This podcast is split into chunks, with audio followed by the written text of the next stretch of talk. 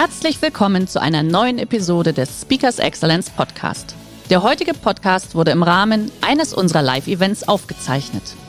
Hier ein Tipp zum Beginn der heutigen Folge. Schau doch gerne mal auf unserer Excellence Academy vorbei. Hier findest du rund um die Uhr eine große Auswahl an exklusiven Online-Videokursen von hochkarätigen Speakern. Den Link dazu findest du in der Beschreibung.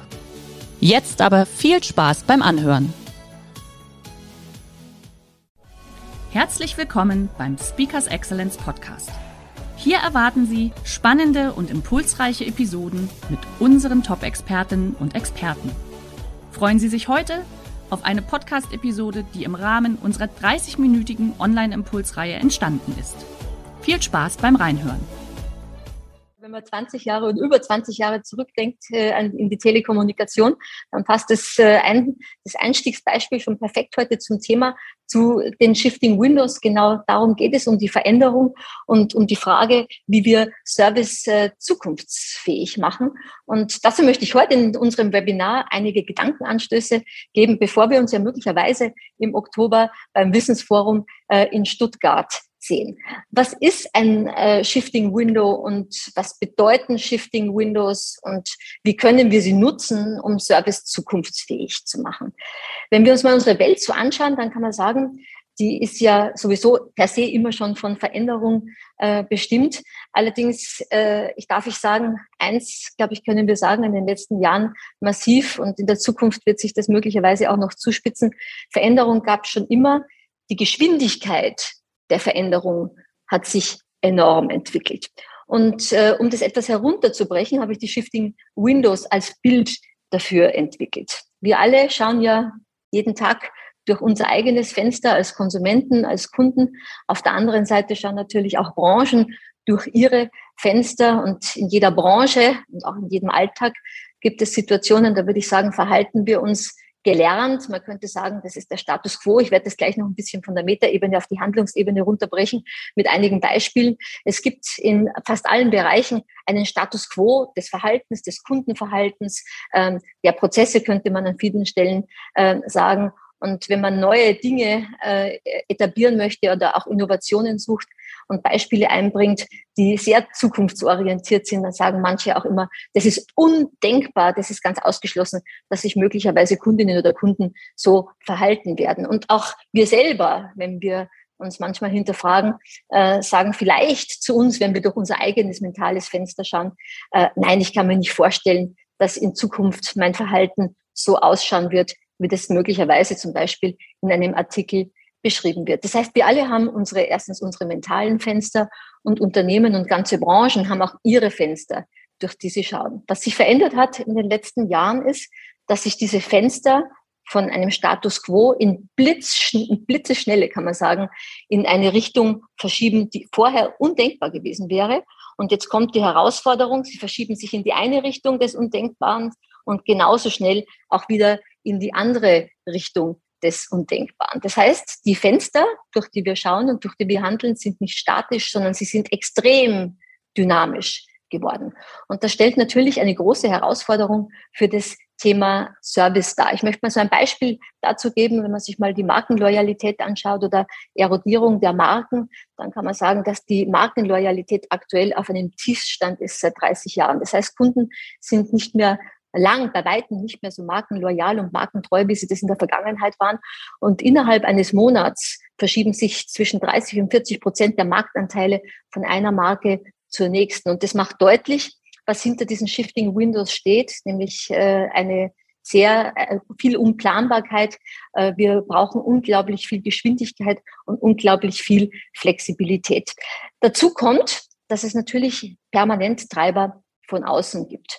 Und Treiber von außen sind zum Beispiel schon seit vielen Jahren die Digitalisierung, äh, die uns ja schon seit über 20 Jahren begleitet, in manchen Branchen von Beginn an, äh, in manchen Branchen erst etwas äh, später. Treiber von außen sind die Klimakrise aktuell, die, der Ukraine-Krieg, die demografische Entwicklung gehört mit dazu. Also wir haben unglaublich viele Treiber, die jeden Tag von außen auf uns einprasseln, auf die wir null Einfluss haben und die trotzdem unser Geschäftsmodell und damit natürlich auch unsere Servicekonzepte extrem verschieben. Jetzt möchte ich mal ein bisschen von der äh, Metaebene auf die Handlungsebene kommen, um zu verdeutlichen, was ich meine. Wenn wir uns einmal die Pandemie anschauen als Treiber, der uns ja die letzten Jahre bewegt hat und ja auch immer noch äh, bewegt. Und wenn ich mal so an den Beginn zurückschaue, und jetzt stellen wir uns mal vor, ich hätte zu meiner Mama, die ist so Mitte 70, flotte, rüstige Rentnerin, die hat auch ein Smartphone, die ist gut drauf, würde man so sagen, bayerisch, die ist nicht auf der Brennsuppe dahergeschwommen und beschäftigt sich auch so nach ihren Möglichkeiten noch auch mit moderner Kommunikation. Und jetzt stellen wir uns mal vor, ich hätte vor knapp über zwei Jahren zu meiner Mutter gesagt, du Mama, wenn du zukünftig in ein Restaurant gehst, dann wirst du dich wenn du das Restaurant betrittst, betrittst über dein Smartphone äh, mit einem QR-Code im Restaurant einchecken du wirst dir dann, wenn du einen Platz hast, auf deinem Smartphone die Speisekarte elektronisch anschauen und dir ein Gericht auswählen. Und wenn du das Restaurant wieder verlässt, dann wirst du wieder dein Smartphone zücken und wirst dich wieder aus dem Restaurant auschecken. Hätte ich das vor über zwei Jahren zu meiner Mama gesagt, dann hätte sie damals wahrscheinlich gesagt, nein, das glaube ich nicht. Denn es war in ihrem Fenster undenkbar. Zwei Jahre später zückt meine Mama, wenn sie ins Restaurant geht, zumindest noch als die Regeln so waren, ganz selbstverständlich ihr Smartphone, checkt sich aber den QR-Code ein, liest die Speisekarte elektronisch und checkt sich beim Verlassen des Restaurants auch wieder digital aus. Innerhalb dieser Monate hat sich ihr mentales Fenster, könnte man so sagen, verändert, erweitert. Und das, was vor wenigen Wochen noch Gültigkeit hat, ist ja jetzt schon wieder ganz anders. Wir haben wieder eine haptische Speisekarte ähm, in der Hand und checken uns auch nicht mehr ein. Genau dieses Beispiel beschreibt als eines von vielen das Shifting Window. Das heißt, diese Fenster bewegen sich permanent auf den Achsen in alle Richtungen. Und das bedeutet natürlich für Unternehmen, dass wir uns die Frage stellen, wie können wir uns genau auf diese Treiber, auf diese Shifting Windows einstellen, was unser Servicekonzept betrifft, denn machen wir uns nichts vor. So schnell können wir manchmal gar nicht planen, so schnell können wir komplexe Prozesse oft gar nicht im Detail ausarbeiten, wie sich diese Fenster auf den Achsen bewegen. Und aus meiner Sicht, und ich möchte heute mal ein Beispiel herausnehmen, einen dieser Treiber, der dieses Shifting Window eben schon seit äh, Jahren beeinflusst. Und das ist ja auch ein Teil meines Vortrags dann im Oktober zum Thema äh, Service im digitalen Zeitalter, digital oder persönlich. Warum oder? Ähm, nehme ich heute mal den Treiber heraus der Digitalisierung. Und äh, ich werde ja oft gefragt, sagen Sie mal, Frau Hübner, wird denn ähm, in unserem zunehmend digitalen Zeitalter persönlicher Service überhaupt noch einen Raum haben? Und diese Frage wird mir fast immer gestellt in einem Entweder-Oder. Ich persönlich äh, glaube, das ist die falsche Frage. Für mich ist es kein Entweder-Oder. Für mich ist es ein sowohl als auch. Ich bin allerdings zutiefst über, davon überzeugt, je digitaler unsere Welt wird, umso mehr wird der Anspruch an die Qualität der persönlichen Begegnung nicht sinken, sondern ganz im Gegenteil, der Anspruch an die Qualität der persönlichen Begegnung wird enorm ansteigen. Warum ist es so? Wir haben durch die Digitalisierung heute deutlich mehr Kontakte mit Unternehmen. Das beobachte ich durch alle Branchen. Das heißt, die Anzahl der Kontakte mit Unternehmen steigt enorm über Apps, über digitale Systeme, über Chats und so weiter und so fort. Die Anzahl der persönlichen Kontakte sinkt. Bedeutet das, dass der persönliche Kontakt weniger wichtig wird? Mitnichten. Das Gegenteil ist der Fall. Wenn der Kunde einen persönlichen Kontakt sucht, dann hat er eben einen besonderen Wunsch oder auch ein, muss man schon so sagen, eine besonderes, ein besonderes Problem und sucht dann jemanden, der eine persönliche Begegnung erstens empathisch und zweitens sehr persönlich und drittens natürlich mit einer schnellen Lösung sozusagen ähm, äh, erfüllen kann. Und das ist die große Herausforderung mit dabei. Der ähm, amerikanische Schriftsteller ähm, F. Scott Fitzgerald hat mal ein schönes Zitat ähm, äh, von sich gegeben in einer seiner Schriften, das sehr gut zu diesen Shifting Windows und zu diesen manchmal scheinbaren Gegensätzen passt. Er hat gesagt, erstklassige Intelligenz ist, zwei gegensätzliche Fähigkeiten im Kopf zu haben, also Ideen im Kopf zu haben und trotzdem handlungsfähig zu sein. Und das beschreibt es sehr gut, was die Herausforderung für die Zukunft ist. Wir haben oft, wir brauchen oft zwei komplett gegensätzliche Ideen einer Lösung im Kopf.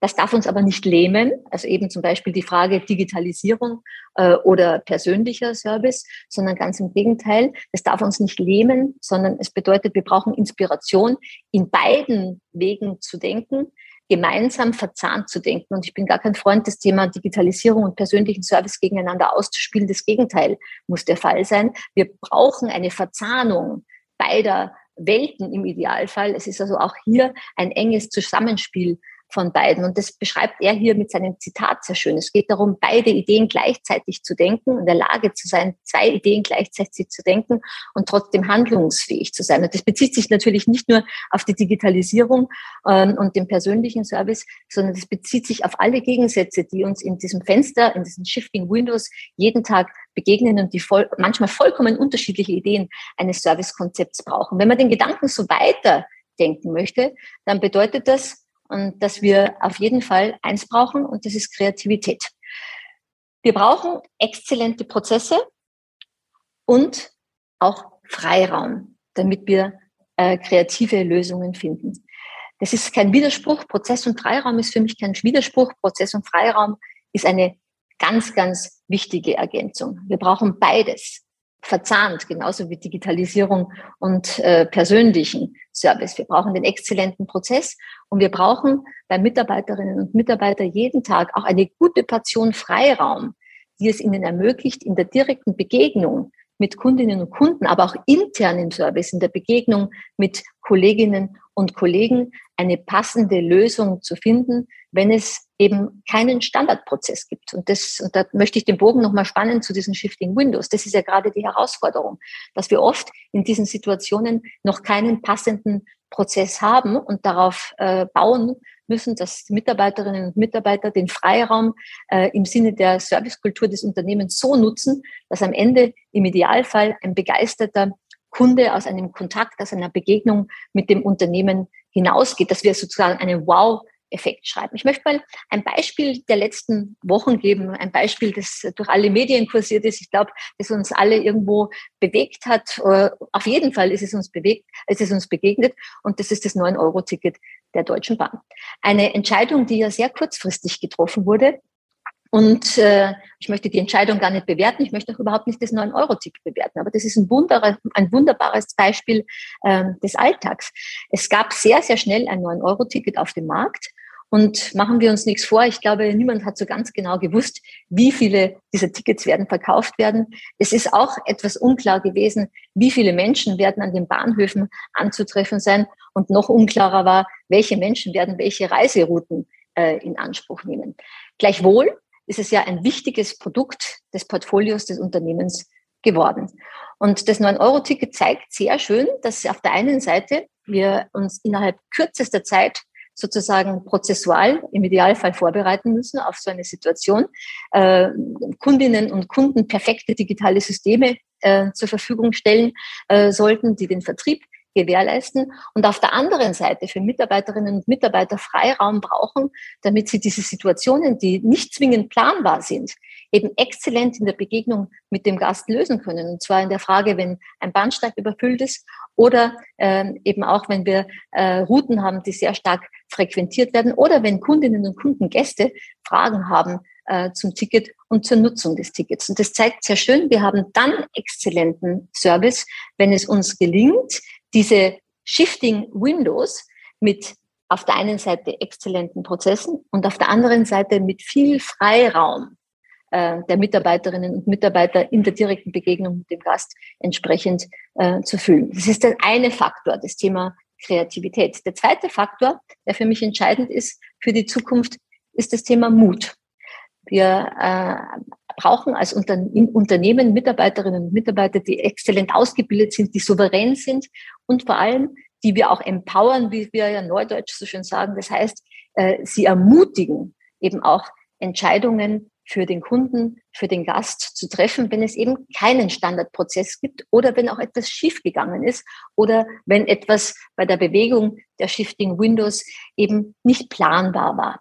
Ich möchte Ihnen hier ein Beispiel dazu sagen, was eben genau aus diesen Situationen äh, entstehen kann. Eine meiner Kolleginnen war kürzlich im Urlaub, das ist noch gar nicht lang her. Dieses Beispiel passt so gut zu unserer Urlaubszeit und ich glaube zum heute zum heißesten Tag ähm, des Jahres. Und sie war mit dem Lebenspartner ähm, auf Reisen und am Abend in einem schönen Restaurant zum Abendessen und ihr Partner bestellte eine Dorade. Es kam das Essen für beide an den Tisch, wurde charmant serviert. Der Servicemitarbeiter stellt den Fisch vor ihrem Lebenspartner ab und stellte sich heraus, das, was auf dem Teller lag, war keine Dorade, sondern ein Schwertfisch. Er runzelte so ein bisschen die Stirn und hatte so ein Fragezeichen im Gesicht. Und der Servicemitarbeiter hat es sofort gemerkt und er sagt, stimmt etwas nicht? Und äh, der Lebenspartner sagt, ja, ich habe keinen Schwertfisch bestellt, sondern eine Dorade. Das ist ja so eine klassische Situation, die wir immer wieder mal in einem Restaurant erleben. Was ist meistens die Reaktion in so einer Situation? Das haben alle möglicherweise schon mal erfahren äh, an dieser Stelle. Meistens ist die Reaktion, dass irgendwie hört man meistens so Nuscheln und eine Entschuldigung. Äh, der Servicemitarbeiter schnappt den Teller wieder ähm, und äh, bringt oder holt das äh, neue Gericht und oder vielleicht, wenn man Glück hat, nimmt er beide Teller mit. Der eine Teller wird warm gehalten unter der Wärmelampe und der, das andere Gericht wird so schnell wie möglich nochmal ähm, in der Küche hergestellt. Und am Ende hat man meistens dann ein halb kaltes Essen und ein warmes und der schöne Abend ist doch ein Stück weit unterbrochen. Dieser Service-Mitarbeiter war aber erstens kreativ und zweitens war er könnte man sagen. Denn er schaute lächelnd die beiden an und sagte, oh, das tut mir aber leid, entschuldigen Sie bitte. Ich habe einen Vorschlag, wenn Sie mögen, dann lasse ich einfach den Schwertfisch da. Dann können Sie beide schon mal anfangen, gemeinsam zu essen und wir bereiten blitzschnell in der Küche die Dorade vor und dann können Sie später äh, dann den Schwertfisch gegen die Dorade austauschen und mit zum Augenzwinkern sagte er, dann haben Sie heute am Abend ein bisschen mehr Hunger. Und was ist jetzt passiert durch diese Flexibilität? Auf der einen Seite Kreativität und auf der anderen Seite Mut, eben auch diese Entscheidung am Gast direkt zu treffen. Es sind ja zwei Dinge entstanden. Erstens, der Abend war gerettet. Die beiden konnten einen schönen Abend, ein schönes Abendessen miteinander verbringen und das Essen gemeinsam genießen.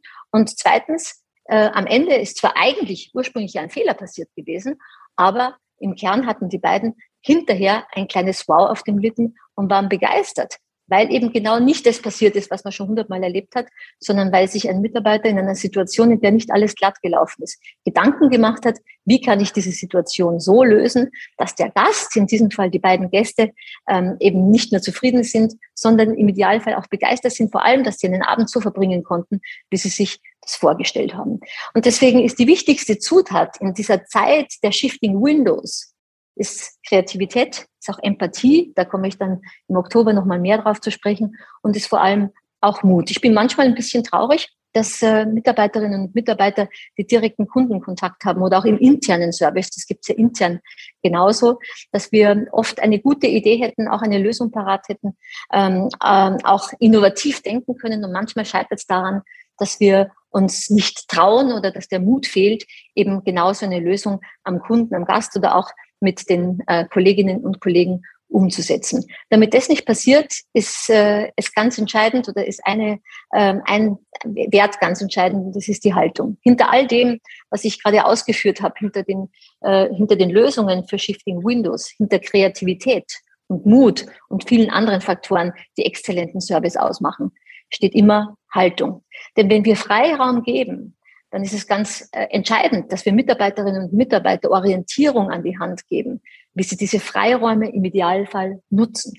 Und diese Orientierung beschreibt sich durch die Servicehaltung, die in einem Unternehmen gelebt wird. Die Servicehaltung ist Orientierung, sie gibt die Werte wieder, sie gibt Mitarbeiterinnen und Mitarbeitern Sicherheit. Ich möchte sogar sagen, Servicehaltung bedeutet ein Stück weit auch ein, ein Resilienzfaktor, weil ähm, Sicherheit immer auch Resilienz bedeutet, dass wir uns äh, sicherer und besser aufgehoben fühlen in unseren Entscheidungen. Haltung ist die Grundlage, Servicehaltung ist die Grundlage, um diese Shifting Windows bewältigen zu können.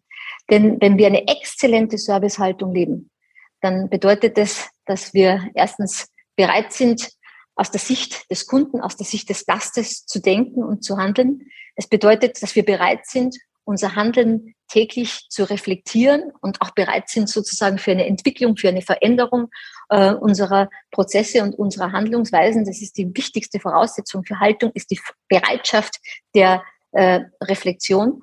Und Haltung, Servicehaltung ist immer eine persönliche Entscheidung. Wir können Servicehaltung äh, niemandem überstülpen. Und im Idealfall fügt sie sich wie eine Lebensader durch das gesamte Unternehmen.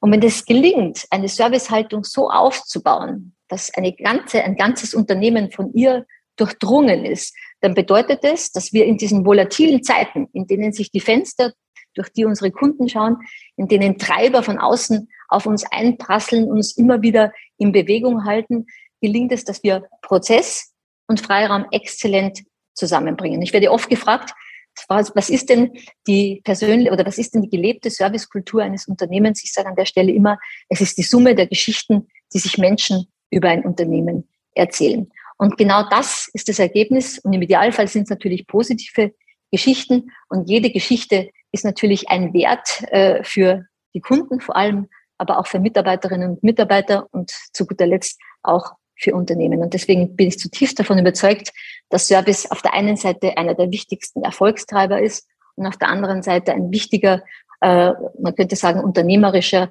Resilienzfaktor äh, für die Zukunft, um in diesen Zeiten erfolgreich zu sein. Der heutige Vortrag hat dir gefallen? Dann schau dich doch gerne auf unserem Kanal um oder sei live bei einem Forum dabei. Weitere Informationen findest du in der Beschreibung. Bis zum nächsten Mal.